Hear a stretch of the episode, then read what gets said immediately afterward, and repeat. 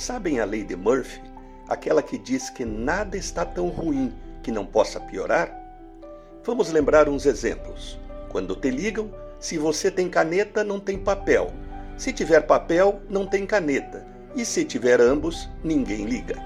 E quando você liga para os números errados de telefone, eles nunca estarão ocupados. Se o curso que você deseja só tem N vagas, certeza que você será o aluno N mais um a tentar se matricular. Toda partícula que voa sempre encontra um olho aberto. A fila ao lado sempre anda mais e não adianta mudar de fila, a outra é sempre mais rápida.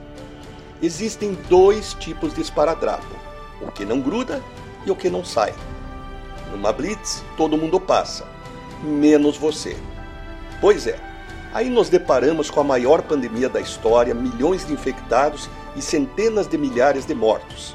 Mas para piorar, os poderes da República aqui brigam entre si, colocando o país de joelhos, faminto e doente. Um tentando passar o outro para trás. E o povo? O povo que se lixe. Aliás, povo que não se ajuda. Olha, sempre pode piorar onde é esperto quem puxa um gato de TV a cabo ou atira lixo nas ruas no qual a prioridade de passagem é para o carro e não para o pedestre, onde idoso, mulher com criança no colo e inválido ficam em pé no ônibus, enquanto o jovem sentado finge que dorme para não dar o lugar. Olha, merecemos mesmo ser conhecidos como país que não pode ser levado a sério.